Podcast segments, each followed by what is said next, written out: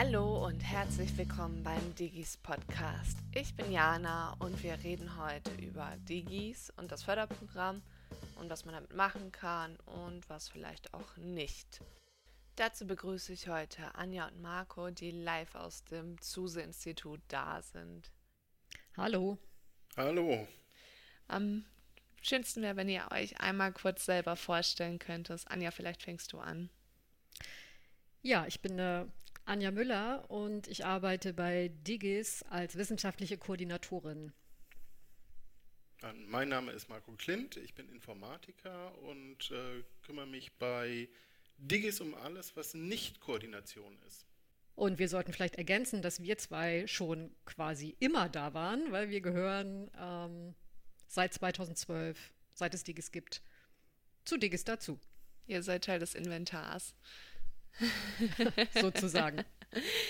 Also du hast ja schon gerade gesagt, das Digis gibt es seit 2012. Das heißt, äh, zehnjähriges äh, Jubiläum eigentlich dieses Jahr. Ne? Mit welchem Ziel wurde Digis denn gegründet? Ja, 2012 ähm, war die, die Gründungsidee des Förderprogramms, dass die Berliner Kulturerbeinstitutionen, ähm, also spartenübergreifend, sprich Berliner Museen, Archive, Gedenkstätten, Bibliotheken und ihre Sammlungen und Bestände digital zugänglich gemacht werden sollten. Also eine, ein Impuls sicherlich für die ähm, Initialisierung des Förderprogramms war, dass sich 2012 auch die Deutsche Digitale Bibliothek gerade in Gründung befand, also das Kulturerbeportal, das bundesweite Kulturerbeportal für Kulturdaten und dass ähm, für die Berliner Senatsverwaltung für Kultur relativ klar war, dass äh, natürlich auch Berliner Kulturgutdaten dort auf diesem Portal zu sehen sein sollten und dass das natürlich nicht von allein passiert und ähm, Institutionen da auch eine entsprechende Unterstützung brauchen, sowohl technischer Natur, aber auch organisatorischer Art. Ähm, aus dieser Gemengelage, sage ich mal, kam sozusagen der Impuls für die die Gründung von Digis beziehungsweise die Gründung des Förderprogramms zur Digitalisierung von Objekten des kulturellen Erbes. So ist der gesamte Titel. Genau, und die, äh, eine Kernidee oder eine gute Idee dabei war, dass äh, nicht nur Fördergelder auf die Institutionen geworfen wurden, hier macht mal, weil zu der Zeit äh, im Digitalen noch nicht ganz so viel los war. Und äh, deshalb wurde Digis daneben gesetzt, die als Experten für die Kompetenzvermittlung in die Häuser äh, bereitstehen, um ihnen ein bisschen zu helfen. Also am Anfang war das noch so, ah, die haben Geld, die wissen, was sie tun. Bei den Zwick, äh, also bei den, bei den kniffligen Fragen müssen wir dann noch ein bisschen mithelfen, aber eigentlich läuft das. Und dann haben wir schnell gemerkt, ja, so einfach geht es dann nicht. Also Frau Merkel hat ja das Neuland verkündet und dem konnten wir uns dann auch widmen und konnten dann zusammen mit den ersten Projektpartnern auch eine Menge lernen. Also wir mussten auch eine Menge lernen, um dann im, im weiteren Verlauf des Förderprogramms weiterhin bei allem Möglichen im Digitalen zu helfen und nicht nur äh, bei den Nullen und Einsen. Mhm. Genau, das hat, ähm, was Marco sagt, ist, würde ich gerne noch mal kurz aufgreifen. Ich finde es total wichtig, dass ähm, nochmal zu betonen, dass ähm, Digis bzw. dass das Förderprogramm wirklich auch äh, im besten Sinne ein Lernprogramm ist, auch heute noch nach zehn Jahren. Also man lernt eigentlich nie aus. Weder wir noch die Mitarbeiter, Mitarbeiterinnen aus den Institutionen, die in den Projekten arbeiten, ähm, sozusagen mit neuen Zeiten oder mit neuen, mit jedem neuen Jahr, mit jedem neuen Projektjahrgang entstehen auch neue Fragen. Also natürlich gibt es mhm. auch Dinge, die sich wiederholen, das ist klar. Gleichwohl, ja, ähm, und vielleicht auch. Je nachdem, was die Institution plant, ähm, tun sich da sozusagen auch immer wieder neue Themenfelder auf. Und ähm, wir sind nach wie vor begeistert dabei, gemeinsam mit unseren Partnern und Partnerinnen diese Projekte umzusetzen. Weil auch wenn es für bestimmte Institutionen dann irgendwann gelernt ist, irgendwie Bücher zu digitalisieren, äh, für die, die, die, Newbies ist es dann wieder neu. Äh, das heißt, die können das lernen und dann kommt irgendjemand mit 3D-Digitalisierung äh, vorbei und dann müssen wir wieder was mhm. lernen. Also wir müssen immer ein paar Schritte voraus sein und gemeinsam wird einfach ganz, ganz viel Neues erprobt und gelernt, sodass mhm. jeder, also wir und die Partner und Partnerinnen, sich immer äh, selbstbewusster im digitalen Raum bewegen können. Um über die Entstehung und Bedeutung von Digis und des Förderprogramms noch was zu erfahren, haben wir noch einen Gast aus der Senatsverwaltung für Kultur und Europa eingeladen. Christiane Bierend äh, und von der Berliner Kulturverwaltung. Dort arbeite ich schon seit vielen Jahren und auch mit äh, Digis äh, zusammen. Ich bin dort die zuständige Bearbeiterin für das Förderprogramm und auch für, für Digis. Warum ist es denn gut, dass es dieses Förderprogramm gibt? Die, also angesichts äh, sowohl der technischen als auch der gesellschaftlichen Entwicklung ähm, war es und ist es auch immer noch von der Kulturverwaltung eine ganz bewusste Entscheidung, äh, ein Förderprogramm für die Digitalisierung von Objekten des kulturellen Erbes zu etablieren und auch weiterzuentwickeln. Die Berliner Kulturverwaltung hat bei dieser Förderung der Digitalisierung von Objekten des kulturellen Erbes von Anfang an auf zwei äh, Säulen gesetzt. Einmal eben dieses Förderprogramm und das zweite die Servicestelle, jetzt Forschungs- und Kompetenzzentrum äh, Digitalisierung äh, Berlin, DIGES. Das Zusammenspiel dieser beiden Komponenten hat sich über die Jahre hinweg bewährt und ist äh, zu einem Vorbild für ähnliche Einrichtungen und Programme in anderen Bundesländern und ja auch sogar darüber hinaus, über die äh, deutschen Grenzen hinaus äh, geworden. Außerdem ist äh, das Förderprogramm durch eine große Flexibilität und auch Zielanpassung gekennzeichnet. Äh, wir alle haben das ja miterlebt, dass seit 2014, also seit dem ersten Förderprogramm, sind äh, sowohl im technischen als auch im gesellschaftlichen, aber auch im organisatorischen Bereich. Da ist wirklich viel passiert. Äh, so standen auch am Beginn des Förderprogramms zunächst mal die Digitalisierung von Objekten im Mittelpunkt ähm, und auch mit dem entsprechenden Nachweis in der deutschen digitalen Bibliothek. Jetzt rücken mehr und mehr Vermittlungsangebote, die Nachnutzung der Digitalisate, auch die Langzeitarchivierung immer stärker in den Fokus. Und DIGES äh, äh, und auch damit das Förderprogramm äh, haben aktuell auf diese Entwicklung immer reagiert, äh, beispielsweise mit dem Hackathon Coding Da Vinci. Und äh, das alles, all diese Komponenten äh, kennzeichnen das Förderprogramm besonders. Danke. Was begeistert Sie am meisten am Förderprogramm? Ja, wie für jemanden äh, wie mich, äh, die in der Kulturverwaltung tätig ist, äh, hat man zugegebenermaßen nicht so viele Sachen, die einen da jetzt so, äh, so richtig toll begeistern. Aber ich arbeite schon lange mit Digis äh, zusammen und, und für mich äh, war es immer wieder und ist es auch immer wieder überraschend. Und, und das löst bei mir dann tatsächlich auch Begeisterung aus, wenn ich immer wieder sehe, wie bislang in Berlin ungehobene Kulturschätze äh, aufgespürt werden mhm. und äh, digitalisiert werden, äh, das ohne das äh, Förderprogramm und auch ohne DIGES eben nicht äh, stattfinden würde. Und über die vielen Jahre äh, war ich dabei, eben die Digitalisierungsprozesse und alles, was damit auch zusammenhängt, von den berühmten Saurierknochen des Naturkundemuseums über das Dach der Alhambra bis eben zu vielen Fotosammlungen, Fahrkarten, Gemälden, alten Telefonbüchern und, und, und äh, mit dabei zu sein und mitzuverfolgen auch. Und äh, dabei äh, ging es äh, für mich über die reine Begeisterung aber hinaus. Und ich äh, kann jetzt zunehmend die Effekte, die sich aus den Projekten ergeben, erkennen und auch sehen und sehr eindrucksvoll sehen, äh, wie notwendig die Digitalisierungsprojekte insgesamt und auch für die einzelnen Einrichtungen eben sind.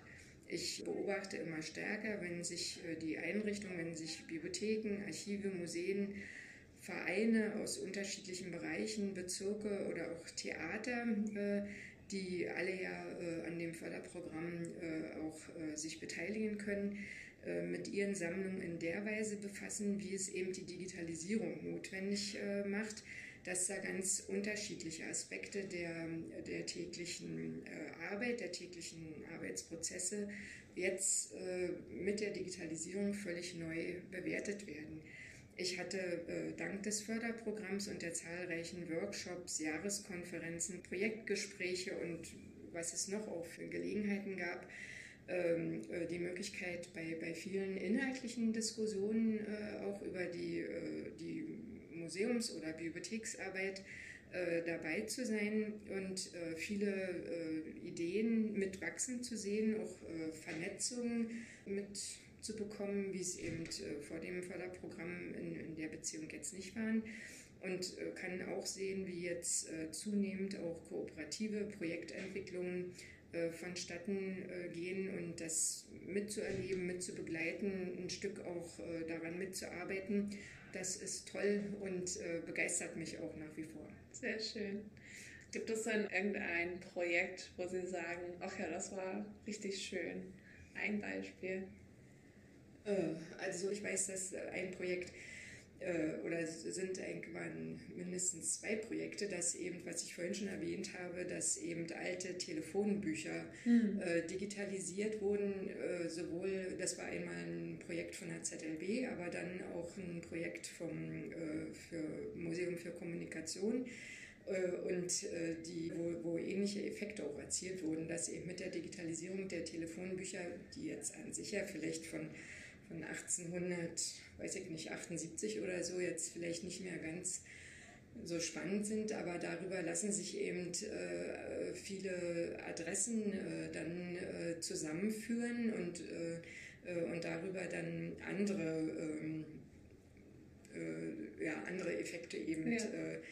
für, für nicht nur für die beiden Einrichtungen, die das digitalisiert haben, sondern eben für andere Einrichtungen auch in der Stadt äh, erzielen. Und, aber ja, besonders toll waren auch äh, damals die Projekte vom Naturkundemuseum mit der Käfersammlung oder oder, oder, oder. Es gibt ja diese, äh, diese regelmäßigen Projekttreffen äh, dann äh, dreimal im Jahr und wenn die Projekte dann im Halbjahr oder auch am Ende erzählt haben und auch gezeigt haben, äh, was sie äh, digitalisiert haben, was sie geschafft haben, das war immer interessant und da, da hat man auch Einblicke eben äh, weit über die Digitalisierung hinaus mhm. in die Sammlungen äh, bekommen, in die tollen Fotosammlungen äh, von der Berlinischen Galerie oder, oder vom, die Anekdoten vom Stadtmuseum, wo im Schreibtisch von Fontane eben Manuskripte gefunden wurden und, ja. und, und. Also das war viel, viel drumherum, was, was wirklich in, in so einem Verwaltungsalltag dann auch äh, sehr schön ist. Ne? Dann würde ich gerne noch als letztes vielleicht äh, wissen, was so die Wünsche für die Zukunft für das Förderprogramm oder auch für Digis sind. Also wir haben, um das vielleicht noch voranzustellen, im, im Corona-Jahr 2021 äh, äh, die, die Dokumente, die wir äh, für DIGES haben oder für die, für die gemeinsame äh, Arbeit haben, nämlich die Förderrichtlinie und auch die Kooperationsvereinbarung mit DIGES, haben wir evaluiert und haben dabei als ein wirklich gutes Ergebnis festgestellt, dass das eine gute Basis ist, die auch äh, für die Zukunft äh, hoffentlich äh, trägt. Und das sind, das sind eigentlich auch mein Wunsch. Wir haben der Haushalt vom Land Berlin wurde ja jetzt gerade beschlossen, so dass jetzt auch feststeht, welche Haushaltsmittel eben für dieses Jahr und für nächstes Jahr eben für das Förderprogramm und auch für DIGES, dass die jetzt gesichert da sind. Ähm, die, der Wettbewerb äh, bei Digis hat äh, immer gezeigt, dass man locker doppelt so viel eigentlich fördern könnte an Projekten und ein Vielfaches äh, der zur Verfügung stehenden Haushaltsmittel notwendig wären. Aber ich glaube, dass es so, wie es bis jetzt gelaufen ist, äh, mit den äh, Mitteln, die zur Verfügung standen, dass das dass auch das Machbare war, dass man damit eine gute Förderung äh, hier tatsächlich auch über die vielen Jahre hingekriegt hat. Und die Herausforderungen, die jetzt in nächster Zeit kommen, die werden sicher für alle im Kulturbereich schwierig werden. Es wird nicht einfach werden. Und wenn es gelingt, die bisherige gute Arbeit von DIGES und damit auch die Umsetzung des Förderprogramms beizubehalten und da auch weiter weitere äh, Digitalisierungsprojekte gut durchzuführen, dann Also das wünsche ich äh, Digis, das wünsche ich den, den Einrichtungen den, und unseren gemeinsamen Projekten dann auch. Ja. Super, Dankeschön dann für Ihre Worte. Und damit geht's zurück zu Anja und Marco.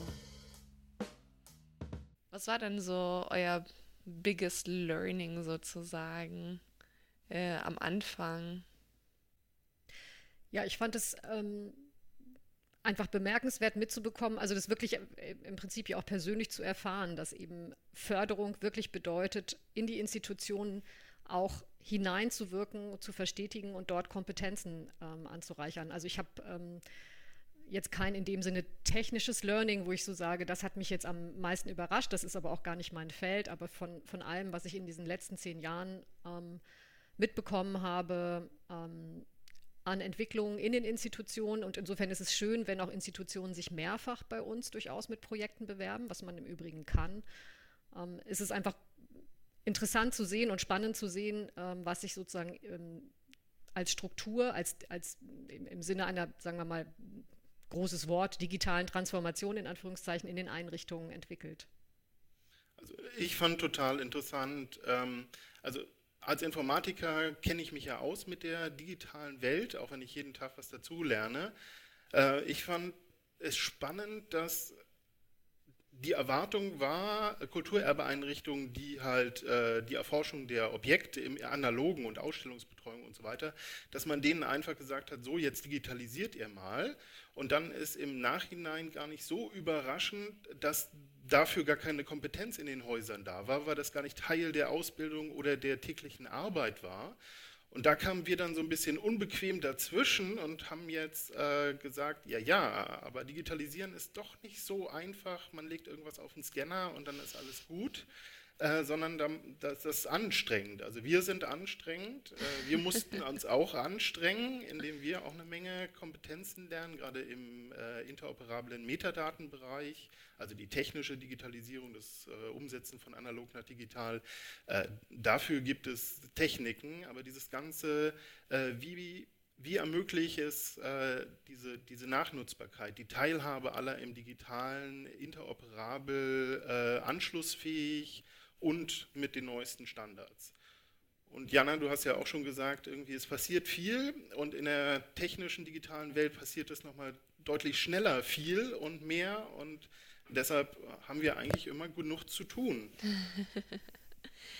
Also, ähm, um das mal kurz aufzugreifen, heißt es, die Institutionen, die am Förderprogramm teilnehmen, äh, die kommen dann und geben euch ihre Sachen und ihr digitalisiert die. Genau das, das, nicht. Das, genau das ist es nicht. Also das Einzige, was wir nicht machen, ist digitalisieren, sagen wir immer, wenn wir uns vorstellen.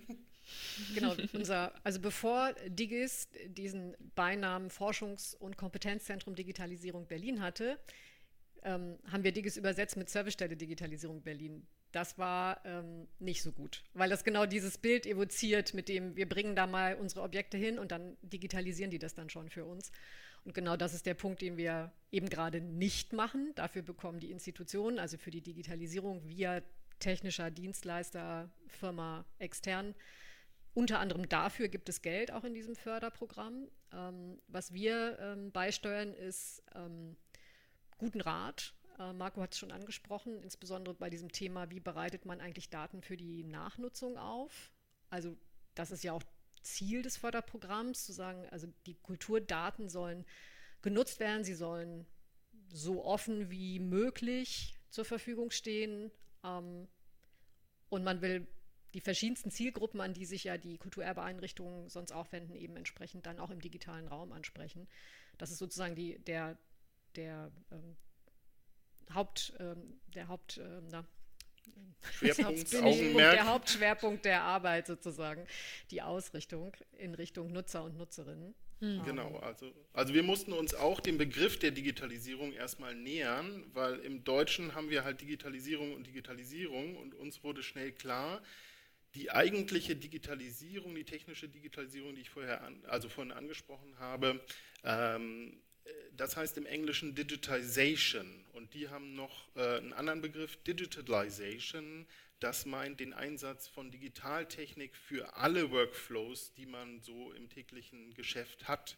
Also, ähm, und wir verstehen Digitalisierung genau in diesem weit gefassten Sinne. Also Digitalization ist dann natürlich auch ein kleiner Teil davon, da unterstützen wir. Aber dieses Ganze, wie bewege ich mich äh, von der, der Planung bis hin zur Ausspielung und Verknüpfung von äh, Daten im digitalen Raum. Das ist alles, inklusive dann auch den Nebenschauplätzen wie Recht und ähm, Koordination äh, mit verschiedensten Stellen oder der Übersetzung von der eine Techniker redet irgendwelchen Kauderwelsch und dann muss ein, eine Kulturerbeinstitution erstmal lernen, was ist damit gemeint und genauso muss natürlich der Techniker auch lernen, wenn die Kulturerbeinstitution etwas sagt, was meinen die denn damit überhaupt? Weil für den Techniker ist es meist klar, für die Kulturerbeinstitution ist es meist auch klar, aber die reden halt über zwei verschiedene Dinge. Hm. Also man bekommt im Prinzip ähm, jemanden, der einen ein bisschen durch den Dschungel führt. Genau, wir, wir unterstützen die ähm, Digitalisierungsprojekte durch das Projektjahr, durch das gesamte Jahr mhm. und auch darüber hinaus. Also es ist sehr oft so, dass ähm, die Projekte nicht im Rahmen eines Kalenderjahres, das ist der übliche Förderzeitraum, vollständig, komplett wirklich mit Abschluss der Langzeitarchivierung und Veröffentlichung der Daten in der Deutschen Digitalen Bibliothek etc. etc. Ähm, komplett abgeschlossen sind. Äh, wenn man als Institution eine Förderung aber bekommt, verpflichtet man sich auch äh, zu, dafür zu sorgen, dass auch alles, was noch offen bleibt, äh, irgendwann auch ausgeführt wird. Und ähm, wir haben ähm, eine große, eine große Liste noch mit To-Dos durchaus ähm, und achten auch darauf, dass, dass die Projekte, dass, dass wir auch sozusagen uns bei den Projekten in Erinnerung rufen und auch mit ihnen dann aber auch gemeinsam weiterhin in einer guten Kooperation, wie auch im Förderjahr selber dann auch nach Abschluss sozusagen versuchen, diese Daten dann entsprechend zugänglich zu machen und auch dauerhaft verfügbar zu halten. Die, die Leute schreiben ja einen Antrag bei uns, dann werden sie ausgewählt von der Jury, dann kriegen sie den Förderbescheid, dann ist ganz viel Enthusiasmus und wir wollen starten. Und dann kommen wir und, und machen erstmal so ein, so ein Problembewusstseins-Workshop äh, äh sozusagen. Also dann wissen Sie erst, wenn Sie äh, das schon nicht mehr, also wenn Sie sich eingebrockt haben, erst wie viel noch zu lernen Sie haben und wie viel Aufwand es einfach macht, auch einfachere Sachen im, im Digitalen gut zu machen. Also mhm. es wird dann äh, schnell, schnell anstrengend äh, und das erste Teil der Tränen ist dann, wenn man sich selber dann erst bewusst wird, oh, das habe ich hier versprochen, okay. Aber dann, wenn dieses erste Teil der Tränen durchschritten ist, dann ist jeder wieder dabei und möchte viel lernen, um es gut zu machen. Also das ist auch was, äh, was bei der Antragstellung vielleicht dann wichtig ist, selber gut einzuschätzen, was kann ich überhaupt schaffen in der Zeit, weil es ist ja begrenzt äh, auf normalerweise zwölf Monate. Jetzt gerade sind ja auch Projekte über eineinhalb Jahre am Laufen. Ähm, wie schafft man das dann, das gut einzuschätzen? Ähm, ist das machbar? Also, und welche, wie kann ich Risiken erkennen? Und selber gut dann eben auch darstellen im Antrag, weil es ja wahrscheinlich auch nützlich ist.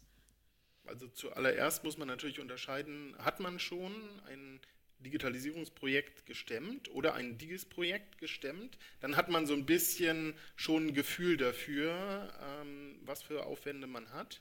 Wenn man ganz neu dabei ist, dann ruft man am besten erstmal bei Digis an und äh, dann äh, treffen wir uns mal informell äh, und um über die Ideen und vielleicht auch Bestände und was man tun kann und was man tun sollte und vielleicht auch was man nicht am Anfang tun sollte, zu sprechen. Einfach damit so ein, ein Gefühl ist, weil wir jetzt durch die lange Zeit auch ungefähr mal mehr, mal weniger einschätzen können, was können zum Beispiel neuere Projektpartner leisten, die vielleicht noch gar nichts haben, auch keine Infrastruktur, oder was haben Leute bisher schon geleistet, äh, die können dann natürlich ein bisschen äh, größere Pakete packen.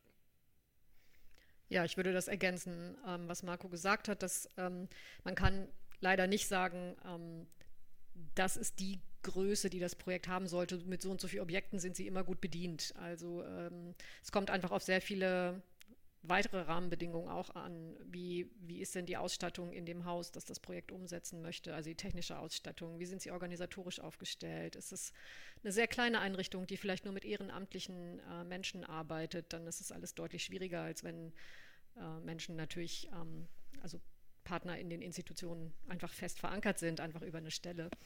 Ähm, also dann hängt es davon ab, um welche Objekte handelt es sich eigentlich. Also wie aufwendig ist der eigentlich auch technische Digitalisierungsprozess, vielleicht auch mit einem externen Dienstleister.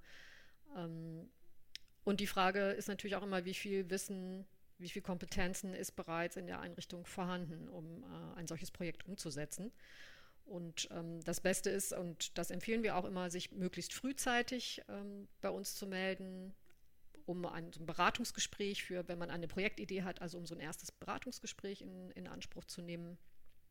Das machen wir total gerne auch. Wir sind immer neugierig, was es auch an Ideen ähm, gibt bei unseren Partnern und unterstützen sie dann einfach darin, dass es so eine gute Projektkonzeption gibt, die auch zu einem guten Antrag führt, der dann hoffentlich auch gefördert wird.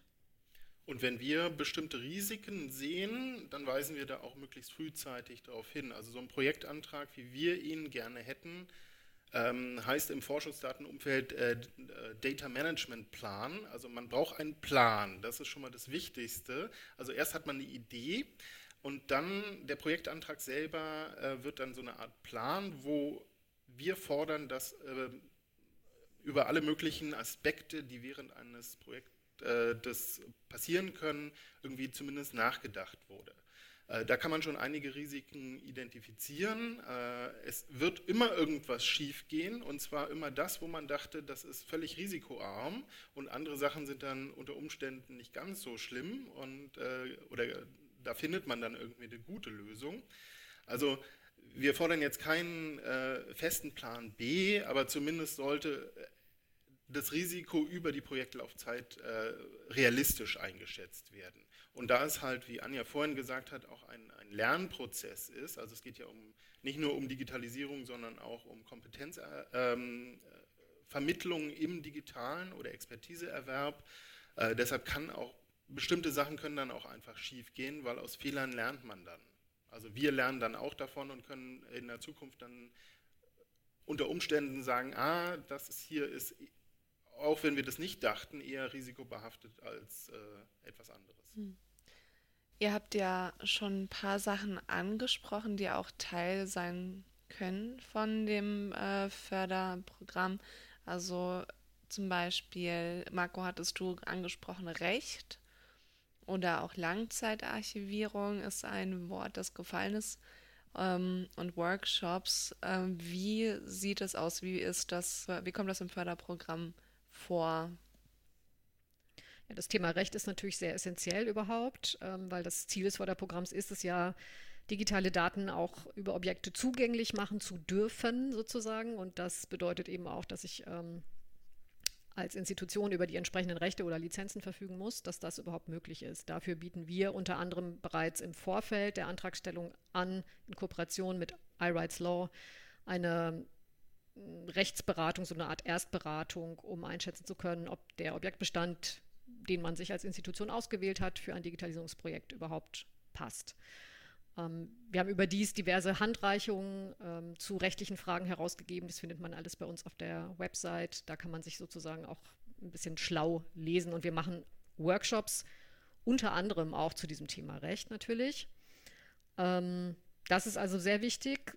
Dann ein ähm, ein Benefit sozusagen, ähm, der aus dem Förderprogramm für die Projektpartner, Partnerinnen erwächst, ist, dass die Daten ähm, aus den Digitalisierungsprojekten, das heißt die digitalen, die Digitalisate und die, auch die Metadaten, hier am Zuse-Institut ähm, über DIGIS langzeitarchiviert werden. Das heißt, sie werden dauerhaft verfügbar gemacht für die Ewigkeit. Das äh, System, mit dem wir das machen, trägt dann auch genau diesen Namen, nämlich es heißt ewig. Dazu gibt es eine eigene Arbeitsgruppe, der Digis-Mitarbeiter und Mitarbeiterinnen dabei sind, aber auch Kollegen vom KBV, dem Bibliotheksverband Berlin-Brandenburg. Ähm, genau, und Workshops gibt es eigentlich das gesamte Förderjahr über zu allen möglichen Themen, die mit der Digitalisierung, so wie wir sie verstehen, im weiteren Sinne verbunden sind. Da kann Marco auf jeden Fall einiges dazu sagen, weil er einen Teil dieser Workshops gestaltet.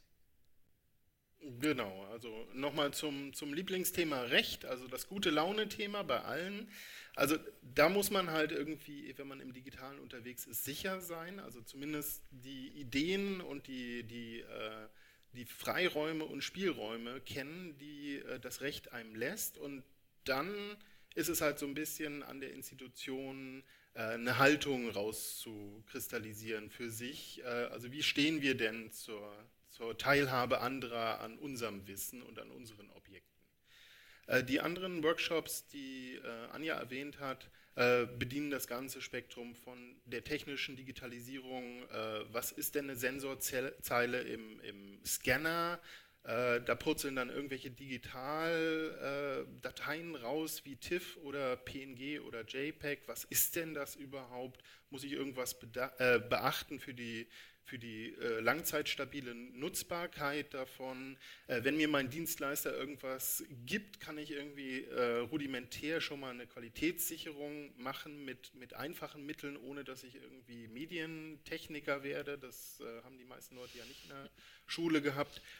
Und dann dieses Riesenthema Metadaten, also äh, wie ist die Welt im Kulturerbebereich modelliert, welche Standards hat man und äh, wie unterscheidet sich der, äh, der eingeübte Zettelkasten, wo ich äh, meine Objekte kontextualisiere, ähm, wie kann man das übertragen in, ins Digitale, sodass es auch für andere rezipierbar ist oder äh, überhaupt findbar. Wenn meine Oma gerne Aquarelle gemalt hat, komme ich dann zu euch, weil ich die digitalisiert haben möchte? Wenn deine Oma Dora Hitz ist oder eine andere sehr bekannte Künstlerin von, dann äh, wird sich irgendeine Institution finden, die das Ganze sammelt und die kann dann einen Antrag stellen. Also wir sind nicht im Bereich der, der persönlichen digitalen Archivierung unterwegs. Äh, das ist so ein bisschen ein großes Thema in der Bibliothekswelt. Also die öffentlichen Bibliotheken unterstützen einem da äh, ziemlich gut. Aber dafür ist das Förderprogramm nicht da. Genau, das ist einfach nochmal wichtig zu sagen. Also äh, das Förderprogramm ist für äh, öffentliche Institutionen da. Da äh, ist es dann jedoch spartenübergreifend, das Angebot an alle, die mit Sitz in Berlin hier verankert sind. Und Marco hat ja darauf hingewiesen, ähm, das Angebot richtet sich oder vielmehr die, die Auswahl der Digitalisierungsprojekte im Förderprogramm werden von einer externen Jury ähm, durchgeführt. Da sitzen SpartenvertreterInnen aus dem Bereich Archiv, Bibliothek, Museum äh, sind dabei. Ähm, ein Kollege, der sich insbesondere mit rechtlichen Fragen auskennt, ist nochmal dabei. Und ähm, ein weiterer Kollege, den wir haben, der insbesondere vor diesem Thema Nutzbarkeit, für welche Zielgruppen kann man diese Objekte verfügbar machen, wird das gut im Antrag vermittelt, ähm, da nochmal sozusagen die Anträge prüft. Und das ist, wir sind sehr froh, dass es diese Jury gibt, einfach weil sie sich wirklich fachlich ganz ausgezeichnet ähm, sozusagen diesen Projektanträgen und ihren Inhalten widmet. Wir bedienen hier äh, Projekte, die total sinnvoll durchgeführt werden sollten, aber halt zu klein sind für die großen Förderprogramme, aber größer, als dass man sie einfach so nebenher machen kann. Okay, das ist, glaube ich, eine ganz gute Einordnung. Ähm, wir haben ja jetzt schon öfter darüber geredet, dass diese Digitalisate nicht einfach nur angefertigt werden und dann irgendwo rumliegen, sondern dass die irgendwie nachnutzbar sein sollen. Was, was soll das denn bedeuten? Ja, das soll das bedeuten, was das Wort sagt. Also man soll sie nutzen können. Aber ja, also vielleicht kannst du mal ganz kurz ausführen, was ein Beispiel dafür wäre, was man mit einem Digitalisat dann machen könnte. Okay, also das ist natürlich jetzt ein bisschen davon abhängig sozusagen, wie die ähm, Lizenz ist, die an diesen Daten klebt. Und dann äh, schränkt sich damit entweder der Rahmen dessen, was man, wie man es nutzen kann, ein oder eröffnet sich sozusagen in, in, alle, in, alle, Richt, in alle möglichen Richtungen.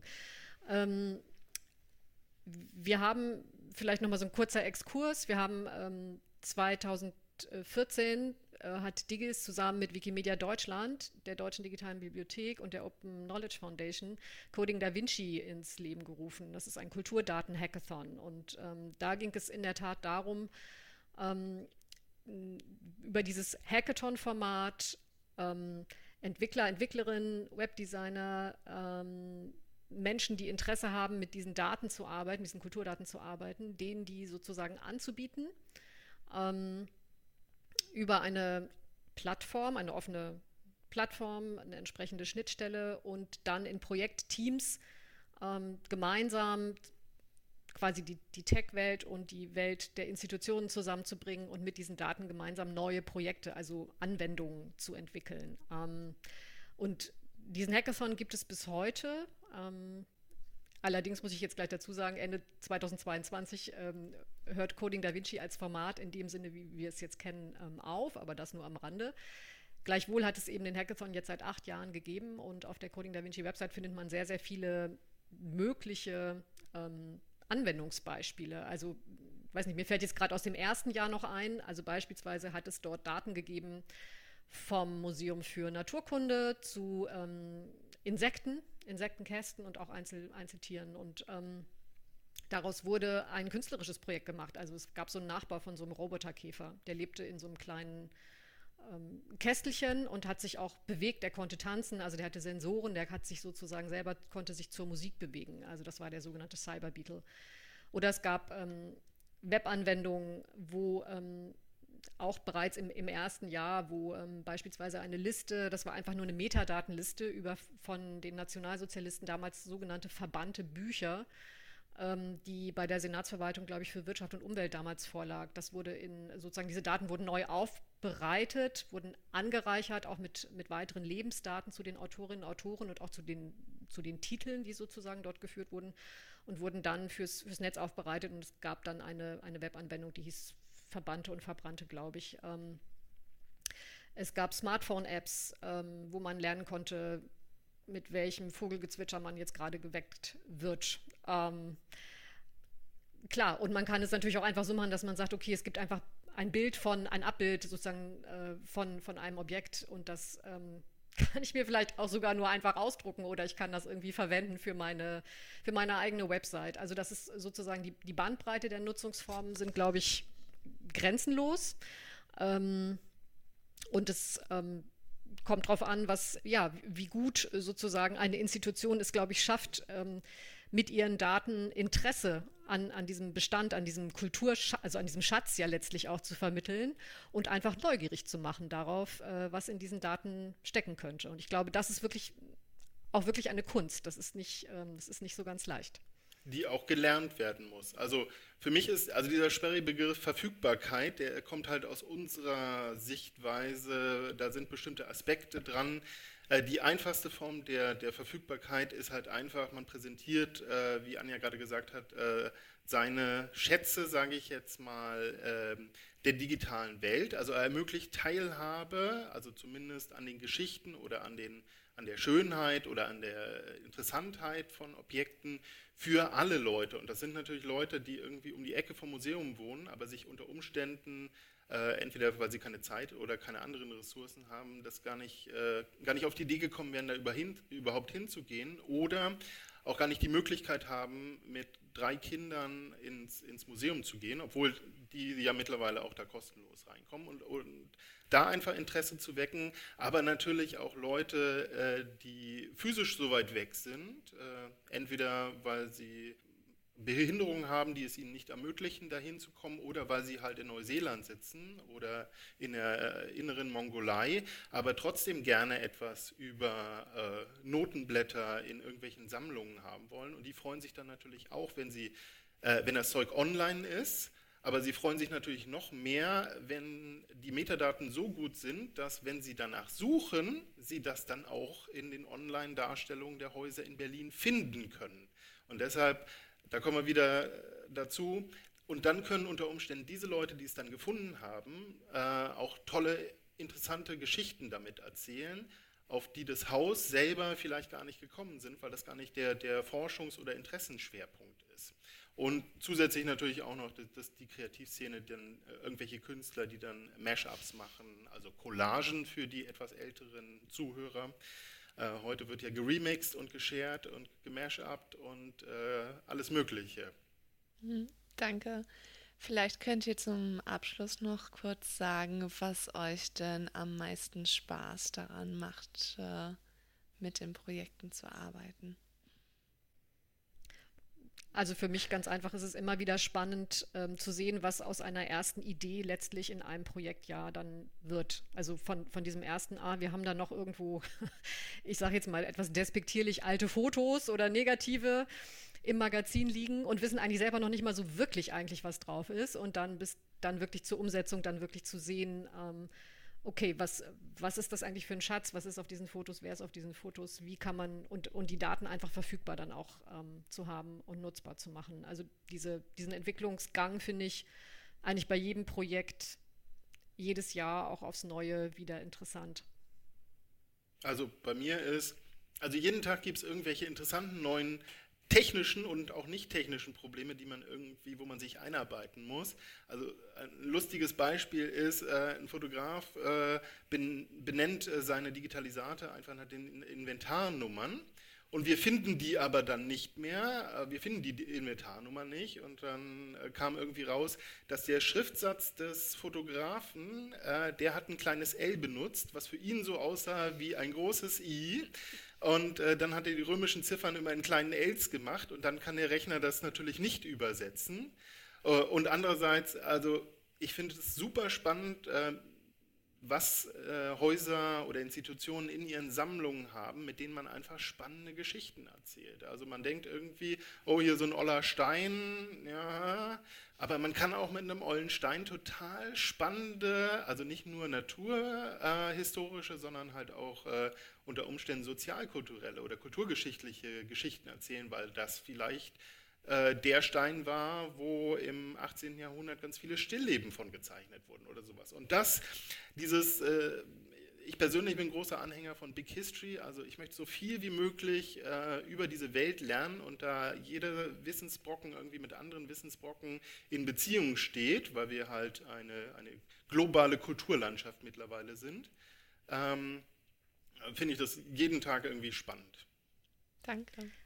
Ich würde noch ergänzen wollen, also was ich mir wünsche vielleicht, ähm, weil Marco das jetzt eben auch nochmal so schön angesprochen hat mit dem, welche Geschichten mit den Daten erzählt werden können. Also das wäre schon was, was ich mir für viele Berliner Institutionen hier deutlich mehr wünsche. Also dass eigentlich diese Übersetzung in Geschichte und Geschichten sozusagen aus dem, was dann im Digitalen entstanden ist, aus den, aus den Förderprojekten, dass das einfach noch mehr erfahren wird, sozusagen. So ein Coding Da Vinci, was einfach, also kein Coding Da Vinci ist, sondern was einfach passiert, weil es sozusagen ähm, diese Brücke wirklich geschafft wird, über die Daten sozusagen aus den Institutionen hinaus wirklich in die Zivilgesellschaft hineinzuwirken und Leute dafür zu interessieren, was man hat, was man ja als analoges Museum oder Archiv ja genauso auch tun muss, aber dass das sozusagen noch mehr in den Flow kommt, als es jetzt ähm, immer noch, manchmal stockt der noch, würde ich sagen. Das, da ist ein bisschen Luft nach oben. Und ähm, das würde ich mir deutlich mehr noch wünschen. Und ähm, da sehe ich auch durchaus, dass Digis auch weiter sich entwickeln und auch unterstützen kann. Mhm. Genau, diese analogen Ausstellungen, da wird ja schon viel ausprobiert. Ähm, und das Digitale ist immer noch so ein bisschen stiefmütterlich. Da kann man auch eine Menge ausprobieren, aber eine gute digitale Ausstellung kann genauso immersiv und äh, toll sein wie eine analoge. Auch wenn natürlich die Authentizität des, des äh, physischen Originals da als Aura äh, schwieriger transportierbar ist. Ja. Okay, also ich denke, was vielleicht wichtig zu sagen ist, äh, mehr Mut, einfach mal auch anzurufen bei Digis und zu sagen, hey, ich habe die und die Idee, ich komme von der und der Institution. Wir sind zwar super klein und bestehen nur aus zwei Ehrenamtlichen, aber ähm, können wir was machen. Genau, das lohnt sich auf jeden Fall. Und ähm, vielleicht nochmal ganz konkret ähm, die nächsten Daten der Ausschreibung. Ähm, wir sind jetzt, Jana, wie du am Anfang auch ganz richtig gesagt hast, im Moment in so einem ähm, etwas außergewöhnlichen Förderzeitraum, nämlich äh, es ist das erste Mal möglich gewesen, dass sich auch Projekte mit ähm, Anträgen beworben haben, die länger sind ähm, als nur ein Kalenderjahr, nämlich eineinhalb Jahre. Das hatte etwas mit dem äh, mit der Verabschiedung des Berliner Haushaltsgesetzes zu tun. Ähm, wir denken aber, dass sozusagen ab 2024 alles so ist wie vor 2022, nämlich man bewirbt sich, man stellt einen Antrag oder arbeitet an einem Antrag äh, im kommenden Jahr 2023. Das wäre dann auch ähm, sozusagen der Moment, sich mit uns in, eben in Verbindung zu setzen, gerne so früh wie möglich im Jahr. Und ab 2024 würde dann der nächste Förderzeitraum starten im Januar 2024, wieder für zwölf Monate, ähm, auf den man sich dann auch bewerben kann. Das heißt, ähm, ab wann kann man euch anfangen zu nerven? Man kann das im Grunde auch jetzt schon machen. Also je mehr Zeit, desto entspannter für alle. Und gerade wenn man noch gar keine Erfahrung hat äh, mit dem Thema Digitalisierung, ist es sicherlich gut, so früh wie möglich. Wir sind nicht so doll genervt, weil ich habe ja schon angesprochen, wir sind ja auch anstrengend. Also, äh, wenn man bei uns anruft, dann wird man auch bedient, sage ich jetzt mal. Wir sind auch eigentlich wirklich ganz nett. Doch, ja. Und ich glaube auch zu wissen, und das wird dann auch in der nächsten Folge vielleicht zur Sprache kommen, dass die Projekte, die bis jetzt schon teilgenommen haben, auch sehr zufrieden waren. Okay, dann bedanke ich mich ganz herzlich bei euch, Anja und Marco. Und äh, ich denke mal, dann sehen vielleicht die ZuhörerInnen euch bald oder hören euch bald. Vielen Dank. Tschüss. Tschüss. Dankeschön. Das war der Digis Podcast. Vielen Dank fürs Zuhören. Weitere Informationen und Links von Seiten, die genannt worden sind, findet ihr in den Show Notes.